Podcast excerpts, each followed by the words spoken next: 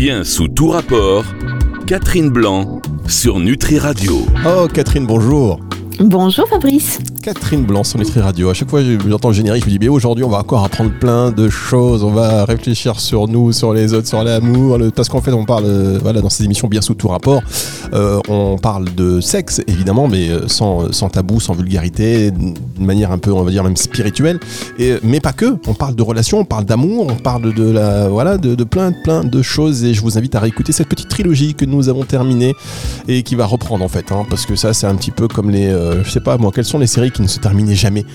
Vous savez, il y a toujours des, séries, des, euh, nouvelles saisons. Exactement. Et même quand les gens étaient morts dans la série, ben, ils ressuscitaient ou ils avaient un, un, un lointain enfant qui redébarquait et Ah, relançait là, la là, série. là, Écoutez, moi, je suis d'un certain âge où j'ai connu les Santa Barbara avec les Caprel. Immortel. Et ils étaient, ils revenaient, mais qui changeaient de masse, c'était même plus le même acteur. On s'en fout. L'acteur changeait des fois, mais comme ça, d'un épisode à l'autre, mais on change. On sait, mais oui. C'est la, la voix. Et en plus, nous, on était en France, donc on regardait en VF. Même la voix change. Des fois, la voix change et la tête du personnage change. Et on continue l'histoire comme si c'était la même personne. Mais parce qu'il y a beaucoup à dire, il y a une attente immense euh, face à ces sujets. Euh, voilà, forcément, ça nous parle. C'est notre quotidien. Et aujourd'hui, euh, par exemple, nous allons parler de l'abstinence sexuelle en couple. Ah, alors là, c'est un vrai sujet, ça, Catherine. Qu'est-ce que vous en pensez? Eh bien, en tout c'est intéressant parce que justement, notre société laisse à penser que les couples ne peuvent fonctionner, enfin, en tout cas, sont évalués dans leurs compétences à être ensemble et à s'aimer, justement sur la base de leur vécu sexuel, de leur pa- partage sexuel, de leur érotisme et de leur jouissance. Donc, c'est très intéressant de voir qu'il y a des couples qui sont en couple et qui sont en couple longtemps, voire toute leur vie, et pourtant, dans un temps de leur vie, euh, s'est inscrit l'abstinence et le couple a perduré cette donnée-là, euh, subie par l'un, proposée par l'autre ou imposée par l'autre, ou d'un commun accord, parce que les valeurs se sont, euh, se sont décalées sur d'autres choses. Euh, la force de la relation s'est décalée sur autre chose que sur la sexualité. Donc c'est intéressant d'y réfléchir. J'ai l'impression que c'est encore une émission. On pourrait en faire des trilogies. Oui, oui, aussi. Il y a des sujets là-dessus sur l'abstinence sexuelle quand on est en couple, parce que à la base, au départ, souvenez-vous, euh, on signe pas pour ça vraiment. C'est pas un peu l'image qu'on s'en fait. Quoique, il y a peut-être des signes un peu qu'on peut déceler avant d'aller plus loin dans la relation, mais quand on y est et que euh, voilà, on s'épanouit, peut-être. D'ailleurs, est-ce qu'on peut être épanoui sans euh, ces relations sexuelles au sein d'un couple? Ce sont voilà des questions qu'on va se poser et euh, Catherine, vous allez euh, y répondre évidemment apporter votre touche pour nous faire euh, réfléchir. Ce sera dans un instant sur Nutri Radio. Bien sous tout rapport, Catherine Blanc sur Nutri Radio. Alors, Catherine Blanc sur Nutri Radio, merci de nous avoir rejoints. Mesdames, messieurs, n'hésitez pas à en parler à vos amis en disant Mais il y a une émission là sur Nutri Radio euh, voilà, qui s'appelle bien sous tout rapport. Je te conseille d'écouter. Les podcasts sont dispo d'ores et déjà. Et pour les émissions de la semaine, ce sera à partir de dimanche 18h sur nutriradio.fr, mais également sur toutes les plateformes de streaming audio. Si vous voulez participer, vous nous envoyez un petit mail hein, de page de contact euh, sur le site nutriradio.fr par exemple, ou euh, via notre numéro de téléphone le 06 66 94 59 02. On parle donc d'abstinence sexuelle dans un couple. Comme vous l'avez dit tout à l'heure, Catherine, il y en a qui. euh, Est-ce que déjà la relation sexuelle dans un couple, ça fait partie du couple? Ou est-ce qu'on peut imaginer totalement être un couple euh, et puis euh, pendant des années comme ça ne pas avoir de relation sexuelle et que on est tous épanouis? Alors évidemment, euh, on a, on- comme on conçoit le couple dans un projet de construction familiale, difficile d'imaginer que la sexualité ne puisse pas en faire partie. Pourtant, euh, on voit bien qu'il y a des couples homosexuels, donc le projet n'est pas nécessairement de faire une famille, puisque tous les couples homosexuels n'ont pas de projet d'enfant. Donc dans la mesure où on, sort du cadre de la fabrication d'une famille et des enfants, se pose la question de ce qui fait qu'on se met ensemble. Alors, puisque je prenais euh, l'exemple de couple homosexuel, il n'est pas question d'imaginer que c'est sans sexualité, euh, puisque justement, euh, c'est tout un épanouissement, toute une excitation et tout un partage d'une intimité qui fait le distinguo entre moi et cet être-là, et moi et les autres que j'aime aussi, qui sont mes amis, qui sont ma fratrie, qui sont mes relations euh, euh, amicales fortes. Eh bien, je partage dans mon couple quelque chose d'intime euh, qui est la sexualité. Il n'y a pas que la sexualité qui est intime. hein. Les émotions sont des choses intimes et donc, selon, nous pouvons les partager avec d'autres êtres que ceux avec lesquels nous faisons l'amour. Mais on peut toujours imaginer que euh, pour X raisons, un être soit en difficulté avec le sujet de la sexualité et ait besoin de créer une relation privilégiée, particulière avec quelqu'un sans qu'il y ait échange de sexualité. Euh, on peut tout à fait l'imaginer puisque d'ailleurs ils sont nombreux. Certains d'ailleurs en font un axe politique. Hein. Vous avez aux États-Unis notamment des jeunes gens qui revendiquent une vie asexuelle et qui et qui en font vraiment une, leur cheval de bataille. Euh, certains, puisque je recevais un, jeune couple qui avait fait cet engagement, qui avait pris cet engagement l'un avec l'autre, et qu'ils s'étaient appliqués, et l'un et l'autre, à le respecter, même si de temps en temps la sexualité venait tambouriner chez l'un ou chez l'autre. Donc mon, sujet n'était pas de les convaincre de s'y adonner, mais d'essayer de, de comprendre pourquoi c'était cet engagement, pourquoi ils mettaient cet engagement fort entre eux, les distinguant de tout autre engagement qu'ils auraient vécu comme étant de la légèreté s'ils si c'était vécu, si c'était avec les autres. excusez-moi, là, ce que vous dites, quand vous dites la sexualité, donc c'est un couple qui euh, s'est formé et euh, l'un et l'autre se sont mis d'accord sur le fait que ben, leur, euh, ceux qui faisaient couple chez eux et leur union ne passaient pas par des relations sexuelles. Vous dites ça tambourine, le sexe tambourine à la porte. Ça veut dire quoi Il tambourine à la porte? Eh bien, de temps en temps, l'un ou l'autre était pris de désir pour l'autre, mais comme il y avait un engagement, il s'appliquait à le, à le respecter. Comme c'est le cas des gens qui s'engagent à ne pas faire l'amour avant le mariage, quand bien même le désir se, se, se manifeste. Euh, à certains moments, eh bien, ils, passent leur engagement euh, devant euh, l'expression de l'élan, l'élan pulsionnel sexuel. Attends, parce que quand il y a le mariage, bon, effectivement, s'abstenir avant le mariage, il y a la promesse de quelque chose de fantastique après, une espèce de délivrance. Mhm. Mais là, pourquoi ils s'empêchent de. Enfin, ok, ils ont fait cette promesse, mais alors ils font comment concrètement? Eh bien, ils s'aiment d'autres manières. Ils parlent de sexualité pour s'aider à, à la réfréner. Et du coup, c'est ça ma question en tant que thérapeute. Et puis, viennent me voir pour, euh, pour essayer de comprendre aussi pourquoi ils ont enclenché leur relation, qu'est-ce qu'ils avaient besoin de protéger, de sécuriser. Est-ce que c'est parce que justement la sexualité a été euh, objet de désordre dans la vie de l'un ou de l'autre, de danger, euh, de blessures, et que donc s'aimer, c'est se mettre à l'abri de tous ces risques imaginés ou vécus? Très bien. Et ça veut dire qu'ils ils n'ont pas de relation sexuelle ensemble, mais pour autant ils en ont avec d'autres? Non. Non, non, là, dans ce cas-là, non. Ils, euh, étaient vraiment, et, des jeunes gens, hein, vraiment des jeunes gens, ils avaient moins de 30 ans. Waouh Ok, eh bien, écoutez, si c'est votre cas et vous voulez partager votre expérience et faire avancer la conversation sur antenne de Nutri Radio, vous n'hésitez pas. Alors, on reparle, hop, on va ressortir de cet exemple-là, euh, parce que l'abstinence sexuelle, parfois, c'est après avoir vécu, au contraire, une vie sexuelle avec son partenaire euh, bien, on va dire, assez riche, et puis s'installe peut-être la lassitude, le manque de renouvellement de certaines choses, et puis on s'y accommode. Absolument, c'est le plus souvent, euh, c'est ce cas-là, hein, le plus souvent.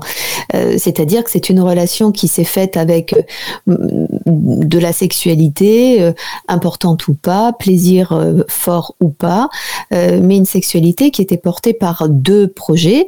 Le projet de s'attacher l'un à l'autre et de se distinguer des autres, des, amis, des autres amis ou des autres possibles conquêtes de l'un et de l'autre. donc ça donne, ça, ça démultiplie l'élan sexuel et l'élan pour appuyer, pour en créer l'élan amoureux, et un autre projet qui est le projet de faire des enfants qui du coup donne de l'élan à la sexualité puisque c'est par ce passage-là que se feront, euh, se feront les bébés. Et puis, chemin faisant, eh bien, le couple se réorganise un peu différemment. Non plus l'un dans la direction de l'autre ou l'un cherchant à s'ancrer avec l'autre, mais l'un à côté de l'autre pour faire grandir ce qu'ils ont bâti, à savoir une famille, euh, une vie sociale, une représentation de couple. Or, la représentation sociale de couple ne s'encombre pas de ce qui est réellement, de ce qui se passe réellement dans une chambre à coucher. C'est comment on nous voit de l'extérieur, amoureux, bienveillants, euh, épaulant l'un l'autre. Et petit à petit, eh bien, ce n'est plus du tout la sexualité qui fait lien, puisque le lien est établi et en plus accrédité par la société dans laquelle nous évoluons.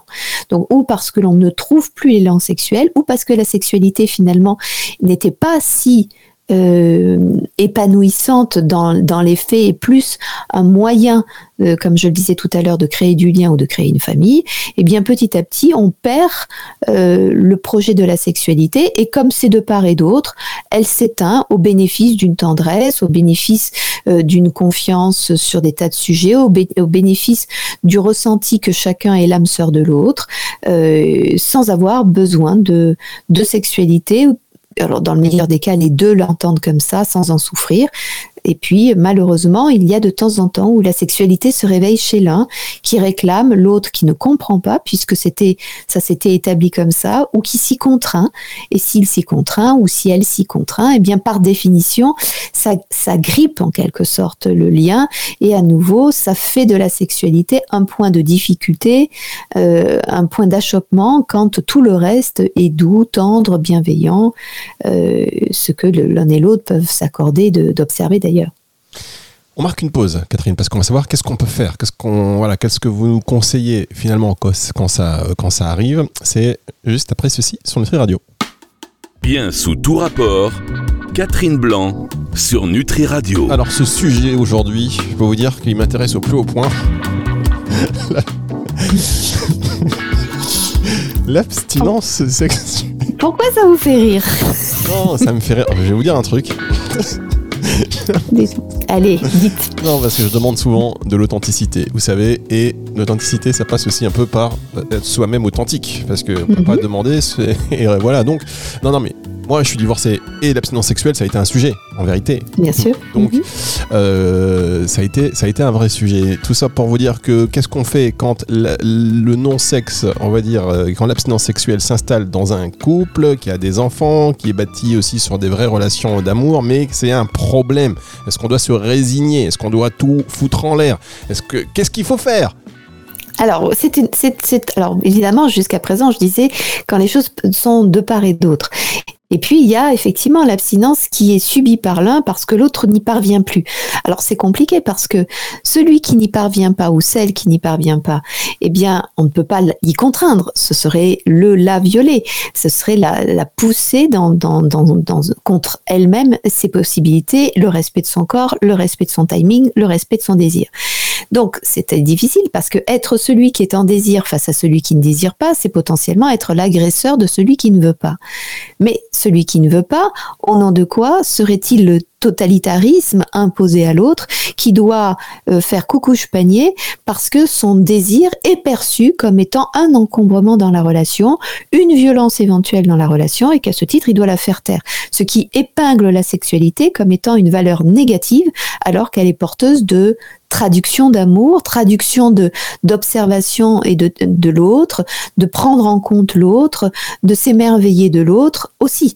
Alors euh, évidemment, celui qui ne désire pas va dire non, je ne suis qu'un moyen, je ne suis qu'un refouloir, je ne suis euh, qu'un moyen de, détente, de, euh, de, de, projection du, du, désir, plus que je ne suis aimé pour moi-même.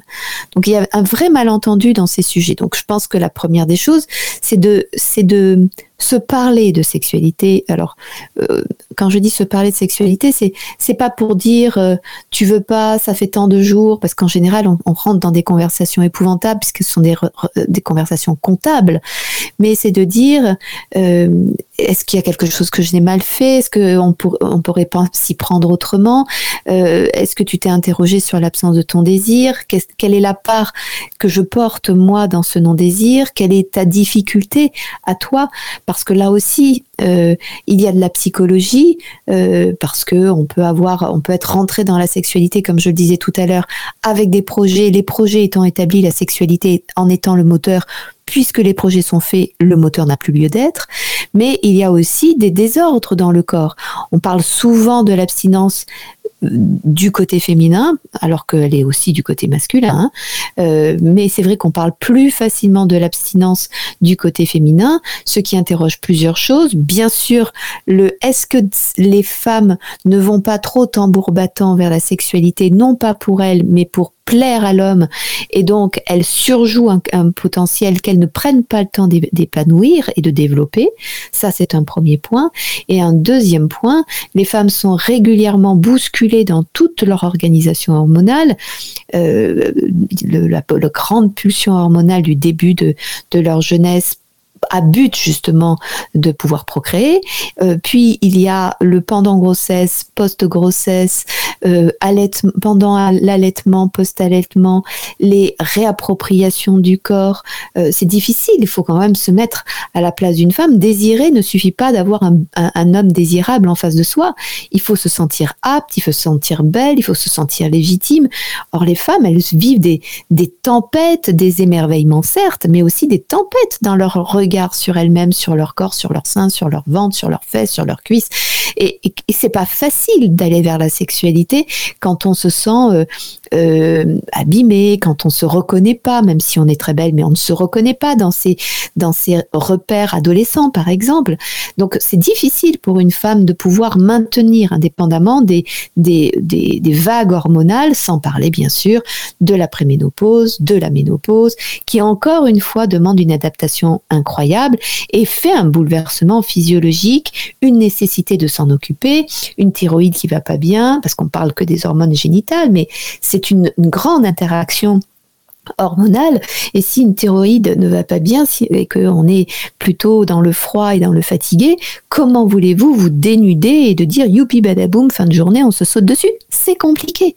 C'est très compliqué. Si on allait et que donc on produit une hormone qui est anti-érotique pour justement être tout à la, à la disponibilité d'un bébé et de pouvoir avoir une lactation qui se fait bien, impossible d'aller vers la sexualité. Donc souvent les femmes modernes, contrairement aux générations passées, où on parlait de respect de la femme et où les femmes très fièrement disaient mon mari m'a respecté, euh, ce qui est quand même un terme incroyable hein, euh, si on y réfléchit bien. Aujourd'hui, on ne veut pas de ce respect, on veut montrer qu'on est toujours opérationnel et souvent on surjoue une capacité. Et les hommes sont complètement perdus et on les comprend. On les comprend parce que comment devrait-il euh, inviter la femme à une disponibilité sans être une violence proposée. Et puis eux-mêmes, il faut s'adapter à cette femme qui a pris des accents maternels euh, ou avec lesquels on a l'habitude de faire les mêmes positions, les mêmes, les mêmes codes. Attention, tu n'as pas entendu les enfants. J'ai entendu qui pleure, je me lève. Euh, et petit à petit, tout ce que dans une position d'amant, puisque nous parlions les semaines précédentes d'infidélité, dans une position d'amant, même ces inconforts, on n'en fait pas cas. Parce que la relation est fragile, parce que la relation n'est pas établie. Mais dans une relation établie, évidemment que tous ces trucs qui sont des réalités viennent bousculer et demandent beaucoup, beaucoup euh, de positions actives, de, de, de, de, de questionnement. Vous disiez dans votre introduction que euh, je parlais de sexualité, que je, je, je, j'allais répondre à des choses, mais plus que de répondre, c'est d'inviter au questionnement c'est vraiment euh, au travers de tout ce que je peux dire selon où on place la caméra sur l'événement.